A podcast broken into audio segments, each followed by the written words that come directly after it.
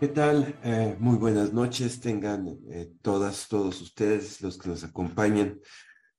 Hoy eh, me da mucho gusto poder dar inicio a una nueva serie en IntelliJuris, una serie que hemos denominado Derecho, Regulación y Competencia y que vamos a estar transmitiendo todos los miércoles el último miércoles de cada mes, eh, con excepción del mes de julio, es decir, tendremos un programa en junio, luego agosto, septiembre, octubre y noviembre.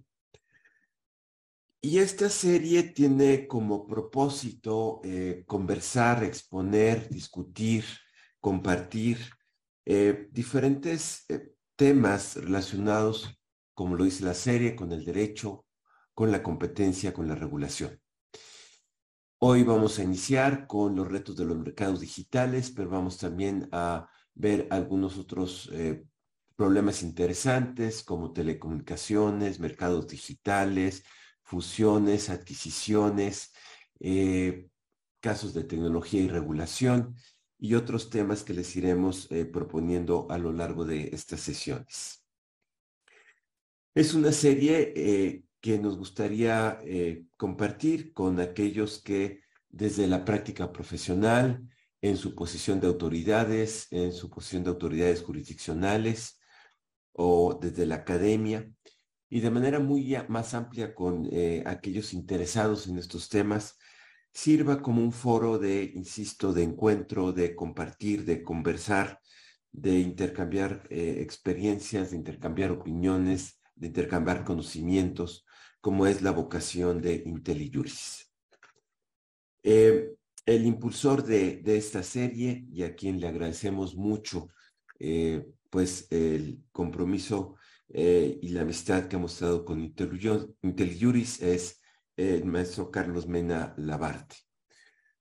Carlos pues trabajó muchos años, cerca de 10 años en la antigua COFESE, donde ocupó varios puestos, fue titular de la autoridad investigadora, fue director general de investigaciones y prácticas monopólicas absolutas, fue, jefe de la unidad de planeación, vinculación y asuntos internacionales, trabajó en la Federal Trade Commission durante algún tiempo, representó a México en foros internacionales en materia de competencia como la OCDE, la Red Internacional de Competencia y la Reunión de Países BRIC, es eh, abogado, es, eh, abogado por el ITAM, tiene una maestría en Derecho de los Negocios y otra maestría en Regulación Económica y tiene también una larga experiencia académica.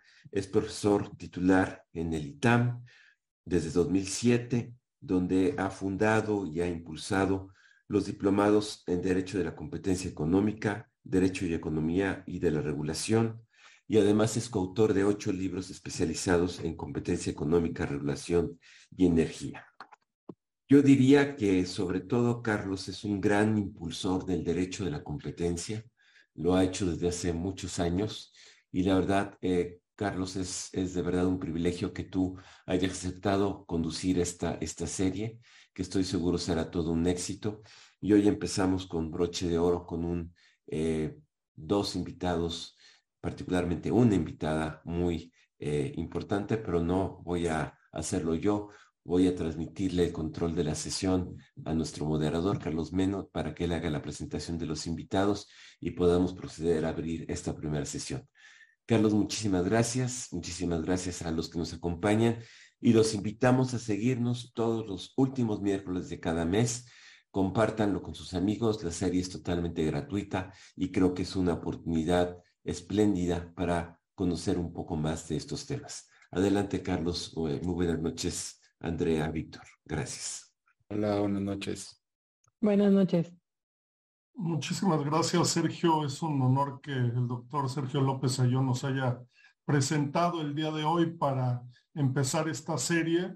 Eh, le agradecemos muchísimo a él y a todo el grupo de IntelliJuris esta plataforma, esta oportunidad de platicar de estos temas que, sin duda son de mucho interés y estoy seguro que van a generar mucho debate aquí en nuestras sesiones, empezando, como bien dice el doctor López Ayón, con, con un eh, pues gran cartel, con una mesa de lujo que tenemos hoy con dos grandes invitados que nos hacen el honor de iniciar con este debate en temas de derecho, competencia y regulación.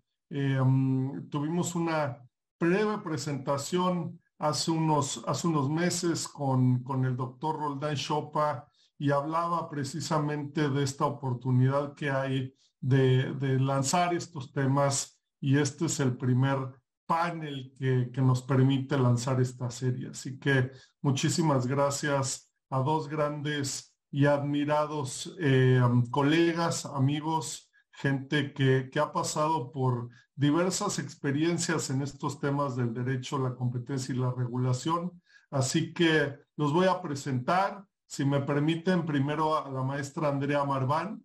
Andrea es abogada por la Universidad Iberoamericana estudió una maestría en Derecho en la Universidad de Chicago, ha participado en el Poder Judicial, ha tenido experiencia en despachos, en el litigio y desde hace algunos años en la Comisión Federal de Competencia em, y en la Comisión Federal de Competencia Económica, ahora en la COFESE. Em, su más reciente nombramiento por parte del Senado como la presidenta de la Comisión Federal de Competencia Económica y, que, bueno, tiene una, una enorme trayectoria que respalda pues toda esa experiencia en la, en la comisión. Así que estamos de manteles largos por recibirte en esta serie, Andrea. Muchas gracias por participar. y por otro lado, tenemos al, al doctor Víctor Gerardo Carreón. Él es profesor del CIDE, doctor en economía por la Universidad de Chicago también. Tenemos a dos egresados de Chicago. Tiene estudios de matemáticas, tiene estudios de um, economía y eh, su, doctorado en la Universidad de Chicago en, en el ámbito económico. Entonces, eh, como, como pueden ver, la idea es precisamente tener un debate multidisciplinario donde podamos tener eh, pues visiones desde, desde diversos lados sobre los temas que nos ocupan. El día de hoy pensamos eh, destinar la discusión al tema de los retos que hay en los mercados, principalmente por la digitalización de estos, ¿no? Entonces, pues vamos a empezar, si me permiten, con, con algunas cuestiones generales. Y yo te preguntaría, Víctor, en primer lugar, pues que nos pudieras dar un acercamiento al tema eh, desde, desde tu visión económica, pero también de política pública, de qué es la competencia y por qué es relevante tener competencia en los mercados, un poco para eh, tener un piso parejo entre todos en esta discusión, ¿no?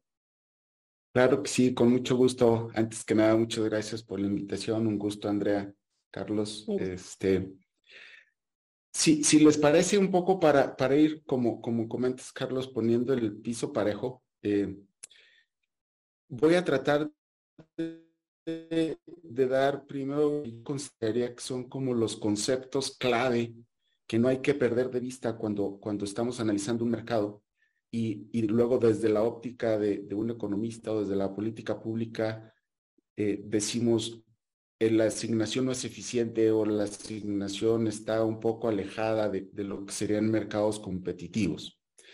Eh, empezando por lo que es desde el lado de la oferta y para ir introduciendo el tema de tecnología. Todos los oferentes, independientemente de cuál sea su mercado, cada uno de ellos dispone de una tecnología para producir ese bien que va a comercializar. Y hay una estructura de costos que está respaldada por esa tecnología. En función de esa tecnología y de esa estructura de costos, se define eh, uno de los elementos clave para el, para el productor, que es su precio de reserva, que es el mínimo precio al cual va a vender en el mercado y de ahí derivar su excedente del productor. Este excedente del productor es una variable esencial cuando hablamos de eficiencia o cuando hablamos de ganancia social. Eso desde el lado del productor. Desde el lado del demandante, en función de sus preferencias, qué le gusta, qué no le gusta, y de su ingreso, él decide qué comprar. También tiene un precio de reserva, que es el precio máximo al cual está dispuesto a comprar un bien en particular, y en función de eso definimos su excedente del consumidor. Entonces, estos dos, estas dos variables, excedente del consumidor, excedente del productor, definen en generales lo que le llamamos la ganancia social, aquella ganancia que se genera de los intercambios en un mercado. Uno de los objetivos del marco normativo, de la regulación, de la arquitectura del mercado es maximizar esa ganancia social. En algunas ocasiones no se consigue, eh, puede ser que tengamos un mercado que es oligopólico o en un extremo un mercado monopólico. En esas ocasiones se maximiza el excedente de uno de los jugadores, sea el oferente o el demandante, pero no se maximiza la ganancia social, que es la suma de los dos. Entonces, eso nos lleva a, a, analizar qué es lo que está ocurriendo en los mercados, entrando ahora en particular cuando hablamos del tema de digitalización o aquellos mercados en los cuales la digitalización ha llegado con un mayor impacto. Yo voy a dar tres ejemplos de, de mercados que seguramente Andrea los trae, los trae en la mira porque son estos mercados en los cuales la digitalización o estos procesos incorporación de nuevas tecnologías, en particular inteligencia cuántico, está guiando por completo la manera en cómo se comercializan los bienes. Uno de ellos, en particular, son las plataformas de reparto. Estas plataformas de reparto que están, tienen imbuida inteligencia artificial, han disminuido los costos de transacción, que es otro componente clave en los mercados.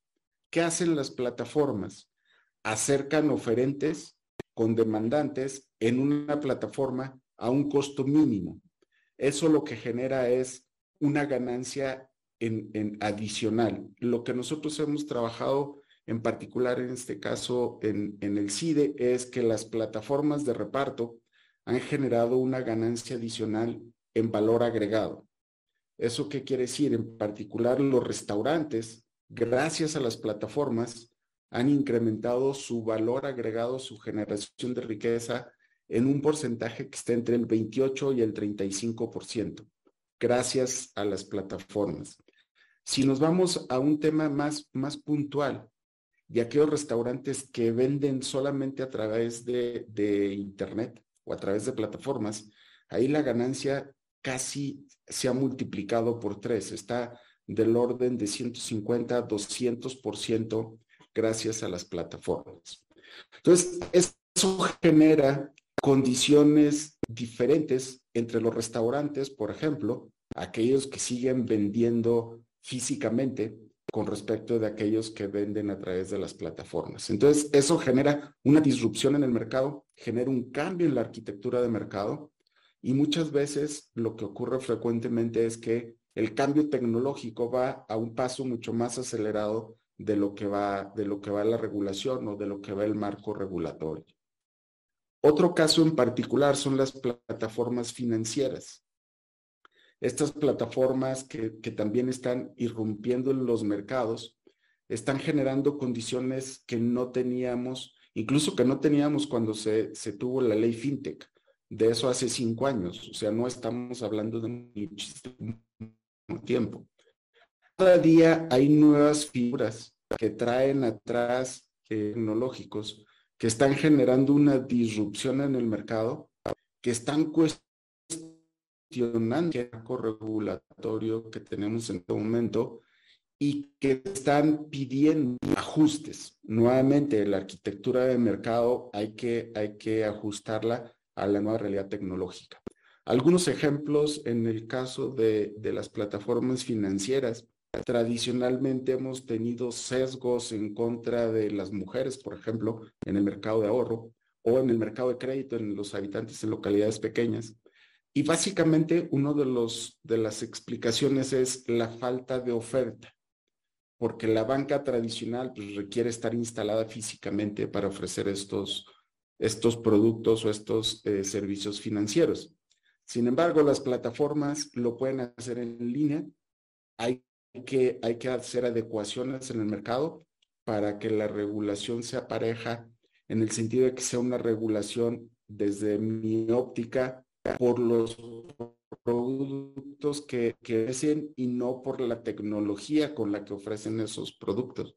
Entonces, estos dos ejemplos creo que ponen en, en la mesa lo que está ocurriendo en dos casos en particulares, pero es mucho más eh, amplio el espectro de, de, impacto de la digitalización. Entonces, eh, yo, yo, lo dejaría por lo pronto en, en esta primera intervención comentando estos componentes clave y dos ejemplos donde creo que, que se requiere una adecuación en el marco normativo regulatorio. Interesantísimo, Víctor. Muchas gracias. Y tocas mercados muy interesantes que, que sé que desde la COFESE se han estudiado, se han analizado. Eh, pero antes de entrar a, quizá esos mercados específicos, eh, me gustaría pre preguntarle a la presidenta de, la COFESE, pues ¿qué, qué importancia le ven ustedes como el órgano regulador, el órgano que protege eh, la competencia en nuestro país a estos temas? ¿Por qué es tan importante desde el punto de vista de ustedes proteger el proceso de competencia y libre concurrencia y un poco de su, de su arreglo institucional? Si nos puedes platicar un poco, Andrea. De mute, perdón. Este, claro que sí. Muchas gracias, Carlos, y gracias, Sergio, por la invitación. Y, Víctor, pues un gusto estar aquí con, contigo y compartir este foro. Eh, México, como, como pasa en, en, diversas economías emergentes, como es del caso de nuestro país, eh, tenemos mercados que se, que se mueven a dos velocidades distintas, ¿no? Y por un lado yo diría que tenemos a los mercados que son típicamente tradicionales, en las que los consumidores gastan un alto porcentaje de sus ingresos en productos y servicios básicos, este, tales como alimentos, transporte, etc. Y tenemos, y, tenemos una segunda parte de, o un segundo grupo de, este, de sectores que son aquellos que están inmersos en la economía, en la economía digital o en el mundo digital. Y además, un fenómeno interesante que está pasando no solo en nuestro país, sino que muchos de estos sectores tradicionales están pasando a la parte digital o están haciendo este, este brinco en que ya nos ubicamos dentro de una economía moderna y mucho más dinámica de lo que sería en un sector tradicional, este, que se mueven en un entorno completamente digital y cada vez más grande. ¿Esto qué, qué beneficios tiene? Pues el, el impacto que puede tener el entorno digital o el hecho de que una economía pase a tener, este, a digitalizarse, por así decirlo, rompe, en primer lugar, rompe, puede romper muchísimas fronteras. Hoy en día, el, el costo de, de comprar, el costo para un consumidor de buscar un producto o servicio que hace 10 años o 15 años tenía que ir a la tienda de la esquina y sus opciones eran bastante limitadas a lo que puede tener hoy en día con la digitalización en el mercado que a ustedes se les ocurra. Puede ser a la tlapalería, puede ser a comprar un jabón para producto de limpieza, etcétera. El mundo digital abre la cantidad de opciones para los consumidores, pero además también abre las posibilidades para los pequeños y, medianos negocios o para diferentes tipos de negocios. Lo que eh, la posibilidad que antes tenía un negocio que estaba eh, localizado en alguna este, lugar de la República Mexicana, el mundo digital ahora le abre las fronteras y ese mismo negocio puede vender su producto en cualquier parte de la República o incluso en otras partes del mundo. Eh, esto tiene bastantes eh, eh, implicaciones como se lo podrán imaginar, pero por eso importa o por eso a la autoridad en competencia le tiene que importar eh, el desarrollo digital. Porque por, por un lado, y lo, lo más evidente es que este, el mundo digital abre las posibilidades y justamente eh, genera lo que busca una autoridad de competencia, porque hace que los consumidores tengan más opciones de bienes y productos de servicio que antes no y servicios que no tenían tan fácil a su alcance, disminuye un poco lo que decía Víctor, los costos de transacción. Lo que antes era este, tener que ir a cinco diferentes laparerías para buscar un producto, pues ahora lo puedes hacer desde la comodidad de tu hogar y en varias plataformas que te van a, a, a mostrar precios. Tan, tan, es así que eh, en el caso de Latinoamérica, pues el comercio electrónico está experimentando un crecimiento exponencial. Este, existen más de 300 millones de compradores digital, digitales en América Latina. Se cree que esto va a aumentar en un 20% de 2023 a 2027. Aquí hay nada más algunos datos. Este, eh, y, y, en México, o, bueno, en algunas regiones, las compras en líneas pueden ascender a 168 mil millones de dólares. Entonces, es un mercado que abre muchas posibilidades y que además, eh, digamos que tiene mucho, genera mucho interés porque implica este, eh, mucho dinero y hay mucho incentivo económico. Este, los líderes, por ejemplo, de Latinoamérica en el sector digital, que son Brasil este, y México, son los líderes en, el sector y representan más o menos el 30% de las cuotas de, de, mercado. Este, ahora, y esto un poco ya lo, ya lo hemos englobado, pero ¿por qué le interesa a la autoridad de competencia? Bueno, ¿qué pasa? Y aquí vamos a regresar un poco no solo al sector digital, sino a todos, pero ¿qué pasa en aquellos mercados en donde existe competencia? Pues al, las empresas, al tener incentivos para rivalizar entre ellas y, luchar por obtener la preferencia del consumidor, entonces tienen incentivos para ya sea ofrecer mejores precios, podrá haber empresas que dicen, yo quiero ganar al público consumidor ofreciendo mejores precios. Podrá haber empresas en las que dicen, no, yo no voy a ofrecer un mejor precio, pero voy a ofrecer servicios agregados o servicios adicionales para darle más valor a mi producto, ¿no? Este, habrá empresas en las que eh, quieran que sus, sus insumos sean de mayor calidad y entonces le ofrezcan a los consumidores productos y servicios de mayor calidad. Entonces, esto se genera algo que nosotros llamamos en la, en la comisión, genera un círculo virtuoso de la competencia, en la que los consumidores ganan porque tienen más opciones de bienes y servicios y además las propias empresas, al, tener incentivos para competir, eh, tienen incentivos para innovar, y invertir recursos en sus procesos productivos para volverse más eficientes, para disminuir sus costos. Y eso inclusive impacta en la competitividad de las empresas y genera mayores empleos y puedes tener y se genera mayor crecimiento económico. Entonces, eh, por eso es a grandes rasgos que a la comisión le importa que existan este, que exista competencia en todos los mercados. En el entorno digital, pensando que es un entorno creciente en el que cada vez más mercados que nosotros se veían como mercados tradicionales están digitalizándose o generando digitalización, pues además también a la Comisión le interesa que crezcan estos mercados y que siga la innovación, porque así se le van a abrir más opciones a los consumidores y además eh, pequeños, medianos productores o cualquier empresa, digamos que se eliminan algunas barreras que, que normalmente tendrían para poder entrar a los mercados y ofrecer este, ofrecer sus productos y, servicios. Ahora, em, ¿cómo funciona la COFESE o qué puede hacer la COFESE eh, en este aspecto? Eh, la COFESE eh, se creó como organismo constitucional autónomo en 2013, a partir de una reforma constitucional de 2013, y creo que esta reforma tuvo o llevó a grandes hitos para, para, que, em, para definir el mandato de la, de la autoridad de competencia.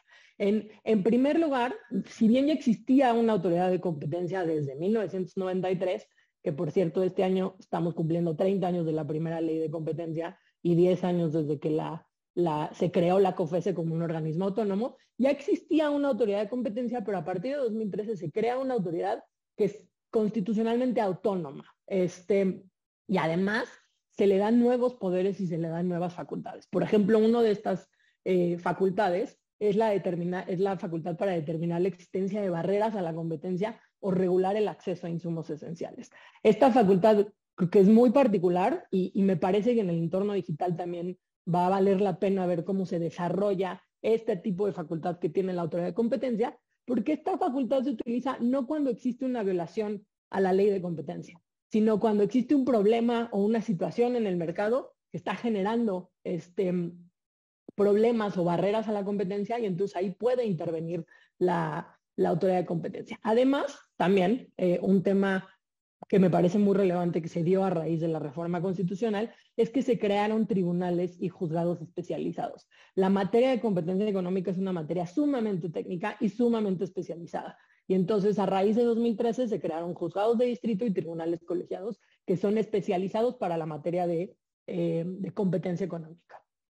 En segundo lugar, eh, creo que también eh, algo que pone a, la autoridad de competencia eh, con un arreglo institucional muy particular, pero que me parece eh, que vale la pena llamar la atención es a raíz de la reforma constitucional, dentro de la misma comisión se crea una autoridad este, o una, un organismo que está encargado solamente de llevar a cabo las investigaciones y que tiene cierta autonomía e independencia respecto de todo el resto de, de la comisión y sobre todo respecto del órgano que decide de la comisión y sanciona de la comisión. ¿Esto para qué se lleva? Para asegurar que las investigaciones que se lleven a cabo este, en materia de violaciones a la ley de competencia o para determinar la existencia de barreras a la competencia sean completamente imparciales y no exista una injerencia del órgano que, que, resuelve. Y me parece que eh, un tercer, eh, yo llamaría milestone o aspecto a rescatar, a rescatar, o de los que más vale la pena rescatar con la reforma constitucional, es que además se crea una autoridad de competencia, se crea un regulador autónomo en materia de telecomunicaciones y radiodifusión y además se le da facultad para regular o intervenir para que proteger la competencia para los sectores de telecomunicación y radiodifusión, que es el Instituto Federal de, Telecomunicaciones. Ahora, ¿qué puede hacer la, la, COFESE? O, o, cómo interviene la COFESE en en cómo usa sus herramientas de política de competencia. Creo que ahorita lo podemos dar de manera general y ya después platicamos un poco más eh, en el entorno digital. En primer lugar, la comisión tiene facultades para corregir, nosotros le llamamos facultades correctivas, que son aquellas que están encaminadas para corregir problemas de competencia que ya existen en los mercados, ya sea que se deriven de una conducta ilícita o no. Y entonces, en este aspecto, tiene facultad para hacer tres tipos de investigaciones. Una, para investigar y sancionar prácticas monopólicas, tanto absolutas como relativas. Las absolutas son aquellos acuerdos entre competidores con objeto o efecto a grandes rasgos de manipular el precio de un bien o servicio. Eh, también tiene facultad para investigar otro tipo de prácticas que son prácticas monopólicas relativas. Estas prácticas se llevan a cabo por uno o varios, nosotros le llamamos en la ley de competencia agentes económicos, que son los sujetos regulados por la ley de competencia, pero por uno o varios agentes económicos que tienen poder sustancial, es decir, poder para fijar el precio o restringir el abasto de un bien o servicio con el objeto o efecto de desplazar este, a otro agente económico o de impedirle el acceso o otorgar ventajas. Ese es un tipo de investigaciones, es decir, investigaciones por violaciones a la ley por prácticas monopólicas este, absolutas, relativas o bien por concentraciones ilícitas. El segundo, que un poco ya lo toqué al principio, eh, son los procedimientos para identificar y eliminar barreras a la competencia, es decir, aquellas que no implican una violación a la ley, pero que sí existe un problema de competencia y por lo tanto la autoridad tiene que intervenir. En caso de que se encuentre que, el problema de competencia deriva de una barrera regulatoria, es decir, que radique en la normativa, en ese caso, la comisión puede emitir recomendaciones específicas para los reguladores o para, en su caso, los legisladores. Pero en caso de que las barreras deriven del el comportamiento de ciertos agentes económicos sin que eso implique una violación a la ley o de la propia estructura del mercado, entonces la autoridad de competencia puede emitir órdenes específicas para solucionar los problemas de competencia en ese mercado. Y por último, están dentro de las facultades correctivas las, declaraciones de condiciones de competencia, que este tipo de procedimientos son bastante, eh, yo le diría, yo llamaría sui generis, porque lo que, en lo que consisten son investigaciones que al final lo único que hacen es habilitar al regulador sectorial para poder intervenir en el mercado y ya sea emitir regulación tarifaria ordenar derechos de paso o etcétera. Existe un problema de competencia en el mercado, más bien no hay condiciones de competencia en determinado mercado y una vez seguido este procedimiento se habilita el regulador sectorial para emitir la regulación que corresponda. Respecto a las facultades que no son para corregir un problema de competencia, sino más bien a, em, a prevenir que existan condiciones adversas a la dinámica de competencia en, diversos mercados, em, la, la COFESE comúnmente revisa las reglas del juego o reglas, cómo funcionan diferentes mercados para tratar de que se permita la competencia. Y aquí, ¿qué, hacemos? En primer lugar, y creo que la facultad eh, más importante preventiva con la que cuenta la comisión es el control de concentraciones. En este, la comisión revisa que adquisiciones, fusiones, alianzas o cualquier acuerdo que una a, dos o más empresas o sus activos no vayan a generar un problema de competencia. Y esta revisión es previa, previo a que se lleve a cabo el cierre de la operación. Si se superan ciertos eh, umbrales establecidos por la ley, entonces se le tiene que notificar a la autoridad de competencia y no se puede cerrar la operación hasta en tanto la autoridad de competencia no, se, no dé su visto bueno. Y hay otras dos herramientas preventivas bastante relevantes. La, primera son recomendaciones a proyectos de normas o decretos o cualquier tipo de norma o acto administrativo, se pueden emitir recomendaciones cuando se crea que estos pueden tener un problema de competencia. Y además, también emitimos opiniones y recomendaciones respecto a cualquier, por ejemplo, procedimiento de compra pública o bases de licitación para así asegurar que exista una, una, una cancha pareja, por así decirlo. Y por último, yo dejaría una herramienta también muy importante, que son los estudios eh, de mercado. Estos estudios de mercado no son investigaciones, es decir, no son para corregir este, un, un problema, no es un procedimiento específico que va a llevar a una sanción o a determinadas medidas, tampoco es una opinión formal, pero más bien lo que hacen los estudios de mercado es una fotografía muy profunda y muy detallada y muy cuidadosa de cómo funciona un mercado y ahí detectar posibles problemas de competencia o posibles riesgos a las dinámicas competitivas en, en, el mercado. Al respecto, la comisión ha emitido varios estudios y creo que más adelante podríamos hablar de, de alguno de ellos. Yo hasta ahí lo, lo dejaría, Carlos.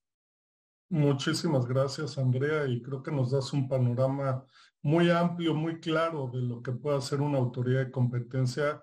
Y como bien dices, y, como adelantaba el doctor López Ayón, también hay otra autoridad que ve los temas de telecomunicaciones y radiodifusión y que es autoridad de competencia, que es el instituto. Y en próximas fechas vamos a tener también esa otra visión, ¿no? Eh, mencionas varias de las herramientas que una autoridad de competencia tiene para intervenir en los mercados. Eh, yo te quisiera preguntar un poquito más adelante sobre algunos casos relevantes que haya habido en esto de la digitalización o en mercados que tienden a la digitalización, como los ejemplos que nos daba Víctor de plataformas o de temas fintech, ¿no? De plataformas, digamos, orientadas a los servicios financieros y, las plataformas de, reparto. Creo que tienen casos bien interesantes que nos pueden platicar ahí, si, si nos haces favor un poquito más adelante.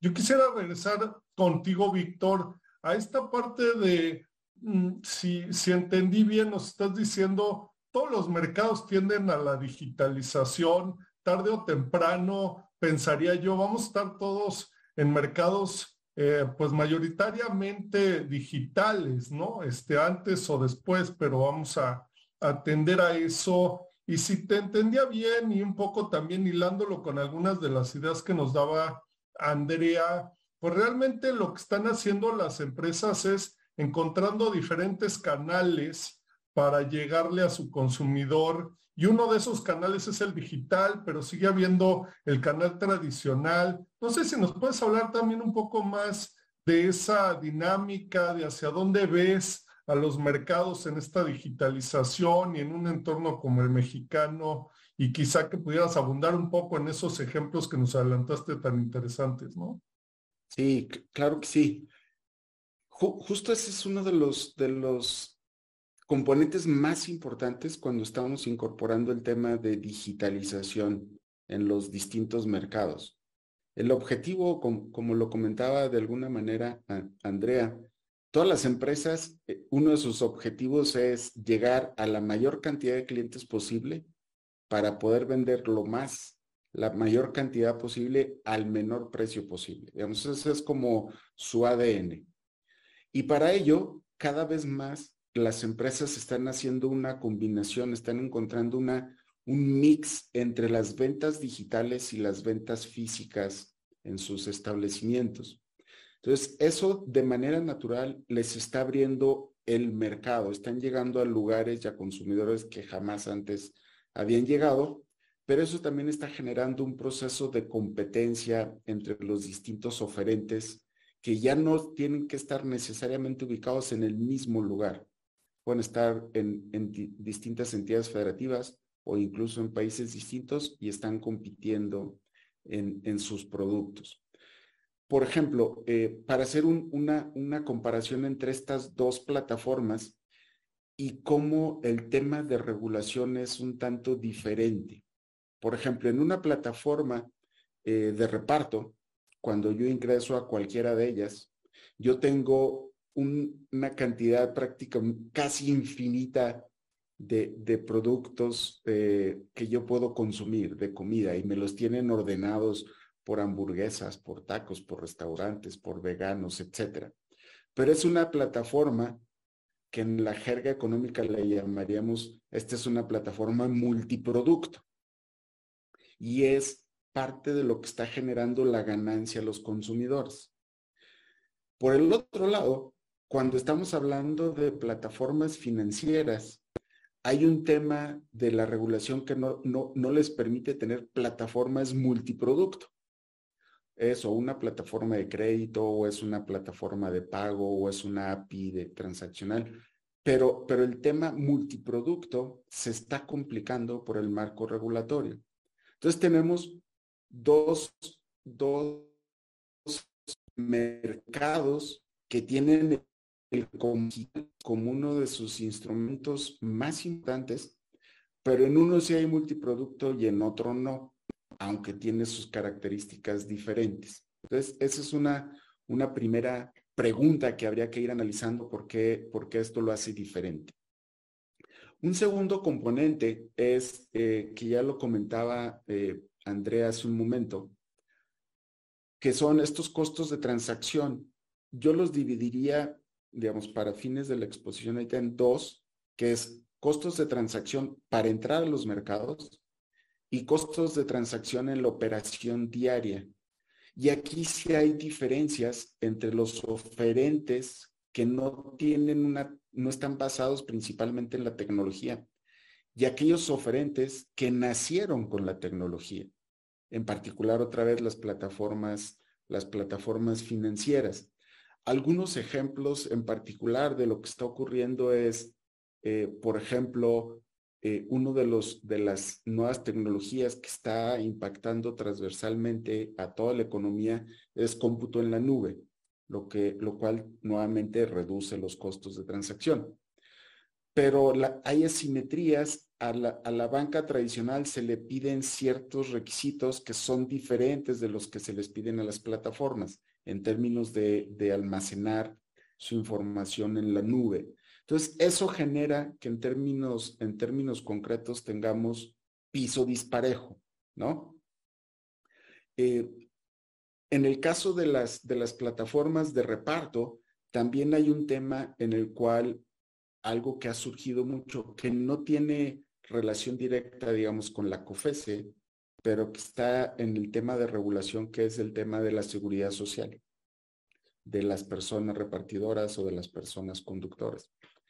Pero, pero lo que tenemos es un marco regulatorio que solamente ofrece dos figuras de seguridad social, que es o el régimen obligatorio o el régimen eh, voluntario, y las características de estas nuevas ocupaciones basadas en plataformas digitales o basadas en la digitalización no caben, ahora sí como dirían ustedes los abogados, no encuadran, esta actividad no encuadra en ninguna de las definiciones del marco normativo, ¿no?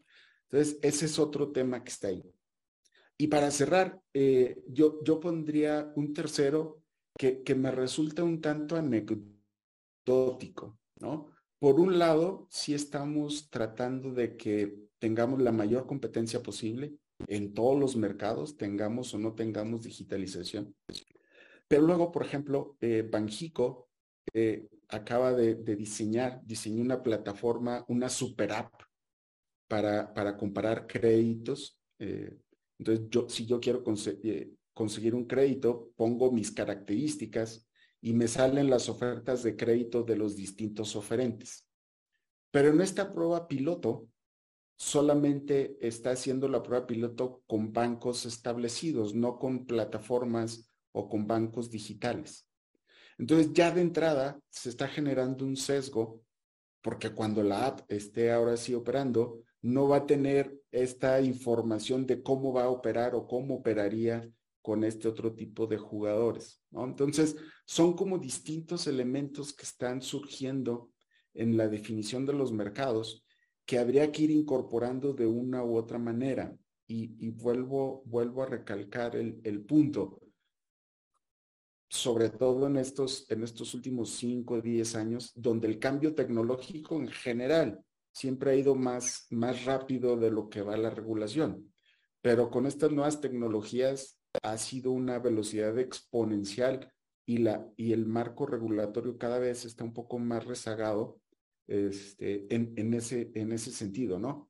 También hay que reconocer que es imposible prever todo lo que va a ocurrir, pero sí, en la medida de lo posible, pues habría que irse adecuando lo más, lo más rápido que se pueda.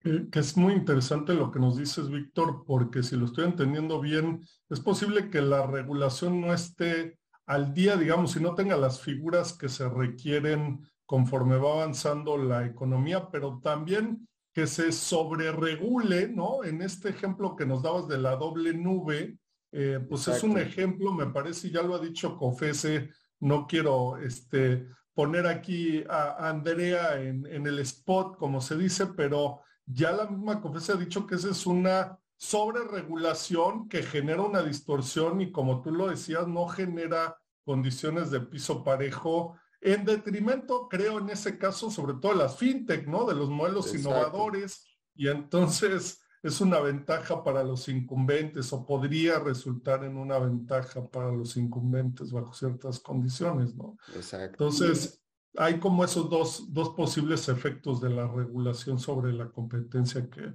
que destacas. Muy, muy interesante.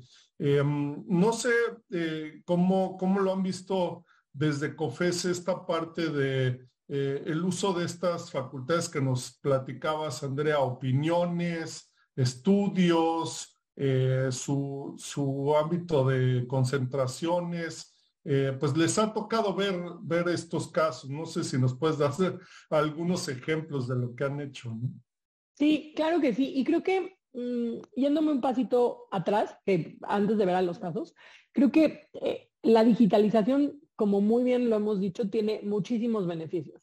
Eh, pero sí, las autoridades de competencia, no solo en México, sino en el mundo, también han volteado a ver estos sectores, eh, sobre todo recientemente, eh, para atender ciertas preocupaciones o riesgos de competencia que podrían existir en, estos mercados. Tan es así que en otras jurisdicciones no solo han existido estudios o opiniones o investigaciones, inclusive con sanciones bastante fuertes y, relevantes, sino que ya también están migrando y están haciendo modificaciones a, sus leyes de competencia o están creando agencias eh, que no solamente verán temas de competencia, sino que van a ver temas relacionados con muchos otros, este, con muchos otros temas regulatorios que, tienen que ver con, con, agencia, con, con agentes económicos eh, dentro del entorno digital.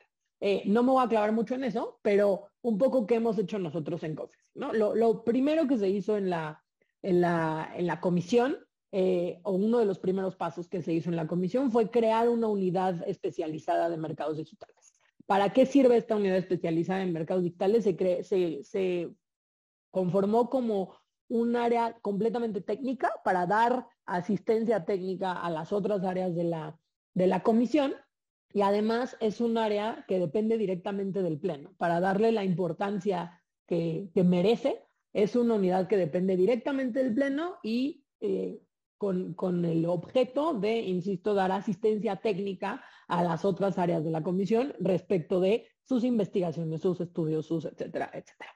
Este, ahora, eh, ¿Qué ha pasado en el entorno digital? En el tema de control de concentraciones, la comisión ha analizado alrededor de 40 operaciones relacionadas con economía digital, que es un número bastante eh, alto, diría yo. Eh, hay, unas más conocidas que otras que ahorita entraré más, a detalle, pero los mercados en los que se han analizado concentraciones tienen que ver con economía digital y con tecnologías de la información, incluyendo medios de pago, incluyendo este, plataformas relacionadas con servicios turísticos o, con viajes, incluyendo también este, la compraventa de, de, bienes al, al, menudeo. Entonces, en cuanto al control de concentraciones, se han visto alrededor de 40 concentraciones. Ahora, hay, hay dos eh, que han sido bastante sonadas y que creo que es, bueno que nos detengamos en ellas para, para platicar. Eh, la primera es la concentración de Walmart con Corner Shop. En, el año 2018, Walmart notificó a la comisión su intención de adquirir Corner Shop. Eh, Walmart, como todos lo saben, participa en la operación de tiendas de autoservicio y además esto se hace tanto en el canal, nosotros le llamamos el canal tradicional, que es este canal en el que decía Víctor, que va la gente físicamente a la tienda y lo compra, como en línea este, Walmart tiene estos dos tipos de servicio. Y Corner Shop, pues es justo una plataforma y este tipo de modelo de negocios del que eh, Víctor nos ha hablado a lo largo de esta plática, en el que pues esta plataforma une a diferentes, este, em, llamémosle diferentes usuarios, ¿no? Por un lado tienes a las tiendas de autoservicio, por el otro lado también tienes a los repartidores y por otro lado tienes a los clientes o, o consumidores que lo que buscan es comprar bienes, este, eh, eh, bienes de tiendas de autoservicios sin tener que salir de sus, de sus casas. Este, y Corner Shop presta esto a través de una aplicación para, dispositivos móviles. Como decía, la, comisión lo que analizó es que el negocio de Corner Shop es justo un ejemplo de estos mercados de dos lados que, de, o plataformas de las que, de las que hablaba Víctor, porque permite la interacción de diferentes este, grupos con demandas que, digamos, eh, guardan relación la una con, la otra, los consumidores y los, y los comercios. Este, bueno, aquí, ¿qué, qué es lo que, lo que pasó?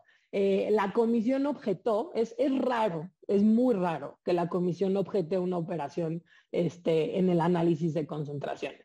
Yo les diría que de la eh, por ahí tengo el porcentaje y se los puedo compartir después porque lo, tenemos reciente, pero del, número de operaciones que se analizan, el porcentaje de concentraciones objetadas es realmente mínimo. Este, pero en este caso fue en uno de los casos excepcionales en los que la comisión decidió objetar la, concentración por considerar que podían existir riesgos al proceso de competencia de llevarse a cabo esta concentración de Walmart con, con Corner Shop. Porque lo que dijo la, comisión es que existía un riesgo de que si se llevara a cabo esta concentración, se desplazaría a los competidores de Corner Shop, porque pues al estar integrado Walmart, que es una tienda de autoservicio, con Corner Shop, que es esta plataforma, este, podía tener incentivos para Walmart, podría tener incentivos para no participar en las otras plataformas que eran competidoras de, de, Corner Shop y así otorgarle beneficios artificiales a Corner Shop. Y además, también existían eh, incentivos para, de llevarse a cabo esta concentración, que se desplazara a otras tiendas de autoservicio que fueran competidoras de Walmart. De, Walmart. por eso se, se objetó en este caso. Pero tiene una continuación a la historia. Eh, en, 2019, eh, una vez objetada, Uber y, bueno, Uber notificó su intención de comprar Corner Shop y en este caso la comisión volvió a analizar esta, esta operación y la autorizó. ¿Por qué la autorizó? Pues consideró que no existían riesgos y no existía un traslape entre los servicios prestados por Uber y los servicios prestados por Corner Shop digamos que la, comisión lo que, lo que exploró fue este, la posible o potencial pérdida de competencia derivada de la entrada de Uber al mercado de groceries a través de esta, de esta adquisición y no mediante el desarrollo de su propia plataforma, los riesgos que esto eh, podía tener, así como la posible pérdida de una presión competitiva que podría tener por estas tenencias accionarias en común.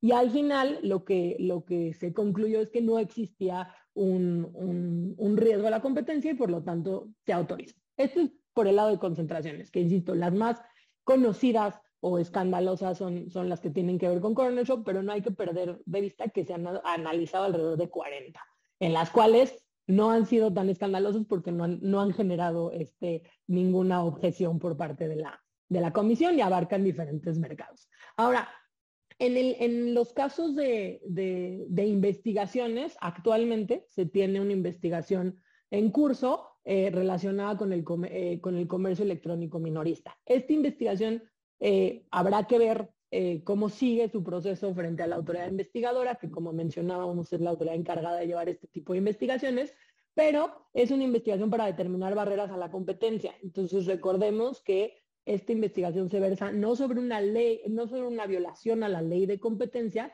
sino que se están analizando las condiciones en el mercado para determinar si existen barreras a la competencia o no. Este mercado es em, bastante relevante. Eh, en México, por ejemplo, en 2021 este mercado superó los 38 mil millones de dólares y es el segundo mercado más importante en toda Latinoamérica. Eh, eh, al respecto. Entonces, es un mercado bastante relevante y actualmente está en curso de investigación. Habrá que ver em, cómo, termina la investigación de la otra investigadora. Y además, también existen actualmente dos investigaciones este, por la posible comisión de prácticas monopólicas relativas. Eh, una de ellas tiene que ver con mercados de pago de aplicaciones móviles y la otra tiene que ver con servicios de publicidad digital. Em, además, y ahora sí por cuanto a los estudios, que es a lo que estaba ya adelantándose este Carlos, eh, eh, bueno, estudios de opiniones. Actualmente la comisión tiene en curso un estudio de mercado relacionado con los servicios financieros digitales. Ese estudio saldrá, o esperamos que, se termine este año y se pueda publicar este año, pero relacionado con servicios financieros digitales o las empresas llamadas fintech, la comisión ha emitido dos opiniones. Una de ellas fue en su momento cuando se iba a emitir la ley fintech. Se analizó la ley fintech y, se, y la, comisión hizo eh, diversas recomendaciones para que justo, y tiene que ver con esto, el, el ingreso de las, de las fintech para poder ejercer cierta presión competitiva a los, a los incumbentes o a las instituciones financieras eh, tradicionales fuera parejo, para generar el piso más parejo o lo más parejo posible a las fintech. Y además, también hay una opinión más reciente, que esa se emitió el año pasado, relacionado con algunos temas em, subsistentes en la regulación eh, que podrían generar eh, un trato diferenciado, para no decir un trato discriminatorio, pero sí un trato diferenciado de las fintech a las instituciones bancarias. Uno de esos temas que contiene la opinión es la lo que se le llama, o le dicen mal llamado doble nube, eh, porque es un, es un requisito que establece la regulación para las fintech en cuanto a si tienen sus servicios en la, en la nube ubicados en el extranjero, les establece un requisito adicional y eso ha generado eh, bastante, digamos, em, bastante ruido entre las fintech por decir que el costo que se les está imponiendo por esta carga regulatoria de si tienes tus servicios en la nube en el extranjero, además tienes que contratar o un servicio adicional o tener tu propia infraestructura, o hay una tercera opción. sin embargo, la tercera opción, que es eh, aquella que básicamente autoriza el regulador, lo que dijo la comisión en esa opinión es que no quedaba clara cuál era la expectativa regulatoria para ese tercer, este, tercer supuesto. Entonces eso tiene que ver un poco con, con la opinión eh, eh, o con uno de los temas que toca la opinión que se emitió el, año pasado. Otro de los temas que también toca esta opinión, que creo que es muy importante, es relacionada con Open Banking y con la ausencia de regulación de, de Open Banking que la Comisión considera es un presupuesto en el que se debe avanzar. Solamente se ha metido un tipo de regulación más bien relacionada con retiros en cajeros automáticos, pero la, comisión, conforme a la opinión, pues considera que se debe empezar a regular el open banking y la manera en la que se va a, fluir la, información bancaria de los usuarios, un poco como ya ha estado pasando y siguiendo tendencias a nivel mundial, sobre todo de, del Reino Unido, este, para, insisto, que las fintech puedan ejercer una mayor presión competitiva o estar en posibilidad de ejercer mayor presión competitiva frente a los incumbentes. La opinión tiene algunos otros otros temas, pero creo que los más importantes son lo, relacionado con la doble nube este, y, con, y con Open Banking. Em, y eh, yo hasta ahí lo dejaría en cuanto a las herramientas que, ha usado la comisión, que como verás, creo que tenemos de, de todo, control de concentraciones, de herramientas de investigación, este, opiniones y, estudios de mercado. Interesantísimo, muchísimas gracias. No sabemos que, que tenían tantas intervenciones en, estos mercados, sobre, todo en concentraciones. Es muy interesante el dato que nos das.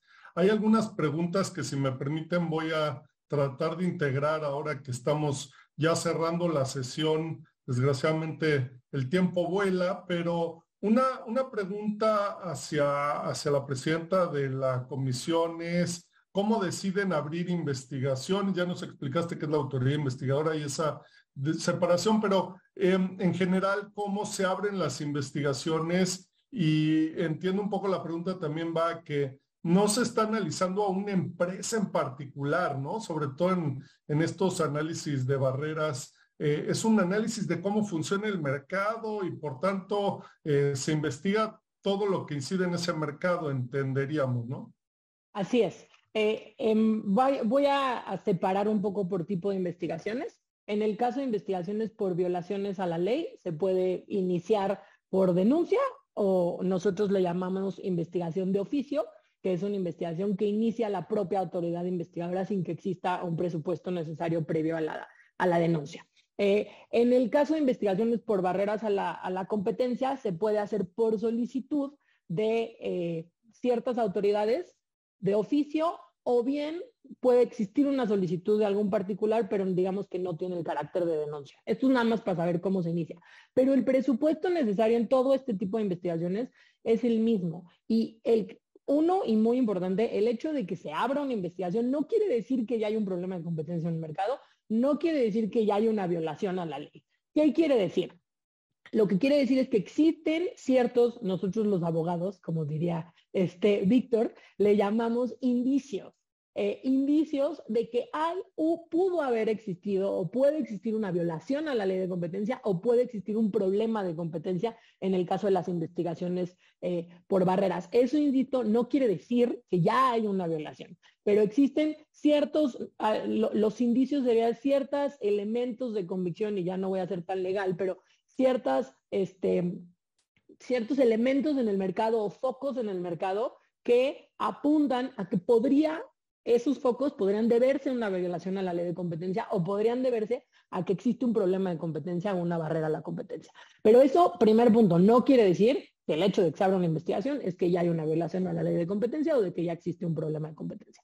Y segundo punto, como muy bien dices, las investigaciones no están encaminadas a determinado agente económico o determinados agentes económicos.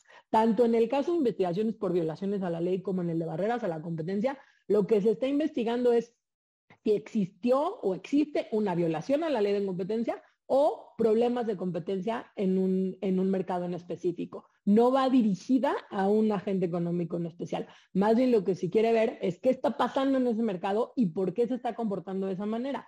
Se puede llegar a concluir que se está comportando así porque una violación a la ley para las investigaciones por prácticas monopólicas absolutas relativas o concentraciones ilícitas, o bien porque existe problemas de competencia en ese mercado. Pero para nada quiere decir que, que van dirigidas a un agente económico y también muy importante, como decías, Carlos, en el caso de barreras a la competencia, es un estudio, no es un estudio, pero es una investigación de cómo se está comportando todo el mercado y qué posibles problemas podrían existir en el mismo pero no, no van dirigidas a una empresa o a un agente económico en especial. Excelente.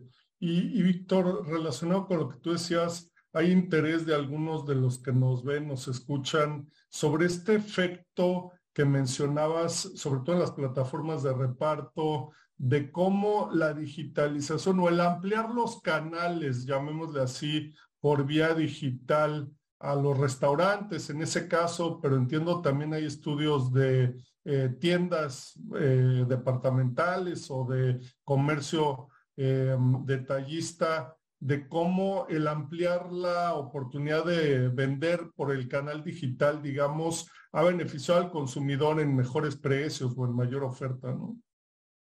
en el estudio que nosotros estuvimos realizando en el, en el CIDE, no solamente nos concentramos en restaurantes, sí fue el, énfasis, pero, pero sí analizamos el impacto de, en, en, los dos, en los dos grupos de agentes que se suman a esta plataforma que se les conoce como plataformas de múltiples lados, como lo comentaba Andrea.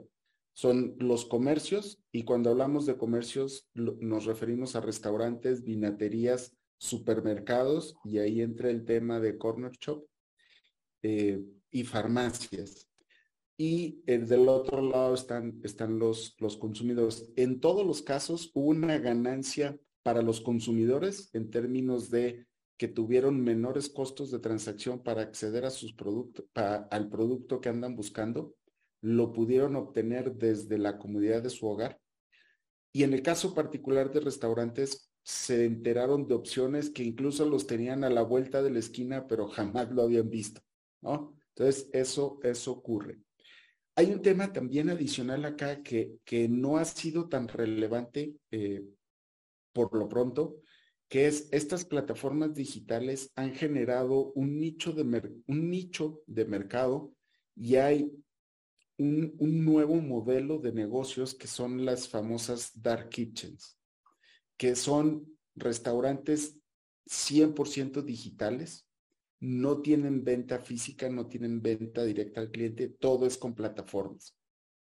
Entonces, eso va, a traer preguntas adicionales de qué hacer en temas de, de, regulación de mercados para que, como decía Andrea, tengamos el suelo, el piso lo más parejo posible. Es imposible que esté 100% parejo porque son tecnologías distintas, son tamaños distintos, son alcances distintos, pero sí lo más parejo posible. Yo, yo terminaría con, con dos temas eh, que siempre son, son relevantes. Eh, siempre el tema de regulación es, es un tema complicado y, lo, lo, planteó súper bien Andrea cuando, cuando hay estudios, sobre todo de la autoridad COFESE, no es un estudio que esté enfocado, pongamos en contra de nadie pensando una empresa, sino es tratar de ponerlos sobre la mesa los puntos esenciales que hay que a los que hay que ponerle el ojo. ¿no? Porque es ahí donde nos va a ir saltando la liebre con, mucha frecuencia. Entonces, si, es, si ese tema es bien relevante, hay que, hay que tenerlo eh, bien focalizado y ya en función de eso tratar de encontrar la mejor arquitectura de mercado con una condición, que no inhiba los incentivos a la innovación y al desarrollo tecnológico. Porque muchas veces en, aras de proteger o de regular o de sobreregular, se inhiben los, los incentivos a la innovación y al final terminamos con un costo mayor al que teníamos inicialmente. Entonces creo que ese tema es bien importante, no hay que perderlo de vista porque debe estar en, en, el ojo de cualquier, de cualquier estudio, sea de la autoridad de competencia, sea de la academia, sea incluso de la, de la misma industria. Entonces sí hay que tenerlo, sí hay que tenerlo siempre presente y, y, y también saber que es una cantidad impresionante de jugadores. En, en, el tema, por ejemplo, financiero, los reguladores Banjico, Hacienda, la COFESE, eh, eh, telecomunicaciones, etcétera, cada uno desde su ámbito, el INAI incluso, está imponiendo un marco regulatorio que no necesariamente aplica al parejo a todos los jugadores. Excelente, muchas gracias, Víctor. Y finalizando con la presidenta, con Andrea Marván, eh, justo preguntan ese tema que nos adelanta Víctor, ¿no? ¿Cómo se da esa colaboración entre los reguladores? Creo que ese tema que toca Víctor y que está en la pregunta es fundamental. E, e, el, el, tema de la economía digital y las plataformas digitales eh, es un tema que, abarca diferentes puntos de la regulación, desde datos personales, desde protección al consumidor, desde competencia y dependiendo del sector, pues también tiene temas bancarios, inclusive, como decía Víctor, temas de seguridad social para, para el caso de, de ciertas plataformas. Sin duda, pero, pero sin duda, y es un esfuerzo que nosotros, que la comisión está haciendo em, de manera, yo diría, bastante em, fuerte, está buscando un diálogo con todos los reguladores y con todos los involucrados en, en, los sectores digitales. Porque como bien dice Víctor, y, creo que no podría suscribir más a lo que él dice, eh, lo peor que puede pasar es frenar la innovación. Sí hay que ver cuáles son los, los problemas eh, que podrían existir desde diferentes frentes de los reguladores, pero lo peor que podría pasar es frenar la innovación porque eso va a pegar a los consumidores, va a pegar a las pequeñas y medianas empresas, este, va a pegar a los emprendedores, va a pegar a, tiene unos efectos nocivos bastante claros y bastante fuertes. Y, y, algo que podría pasar es la sobreregulación y sobre todo la sobreregulación desde diferentes frentes, ¿no? Que cada regulador vea para su cancha y hacia lo que le toca y entonces pueden llegar a sobreregular o inclusive a haber regulación que es contradictoria entre, entre sí. Creo que ahí los reguladores tenemos un reto muy fuerte y, por parte de la COFESE se está haciendo un gran esfuerzo para hablar con los reguladores y para tener, eh, sin perder eh, el, el, punto de vista de la comisión y sin perder la autonomía y sin perder la independencia, tiene que existir un diálogo sí o sí entre, entre los reguladores. Entonces, esa pregunta y que además con, con el tema que ya estaba abriendo Víctor, me parece muy, muy oportuno. Muchas gracias. Desgraciadamente se nos acaba el tiempo. Creo que podremos pasar varias horas platicando con dos invitados como ustedes. Les agradezco muchísimo su tiempo. Se quedan algunas preguntas en el tintero que sin duda vamos a seguir tratando en esta serie. Los invitamos el próximo mes a, seguir la discusión. Gracias a todos por acompañarnos en esta oportunidad en IntelliJuris.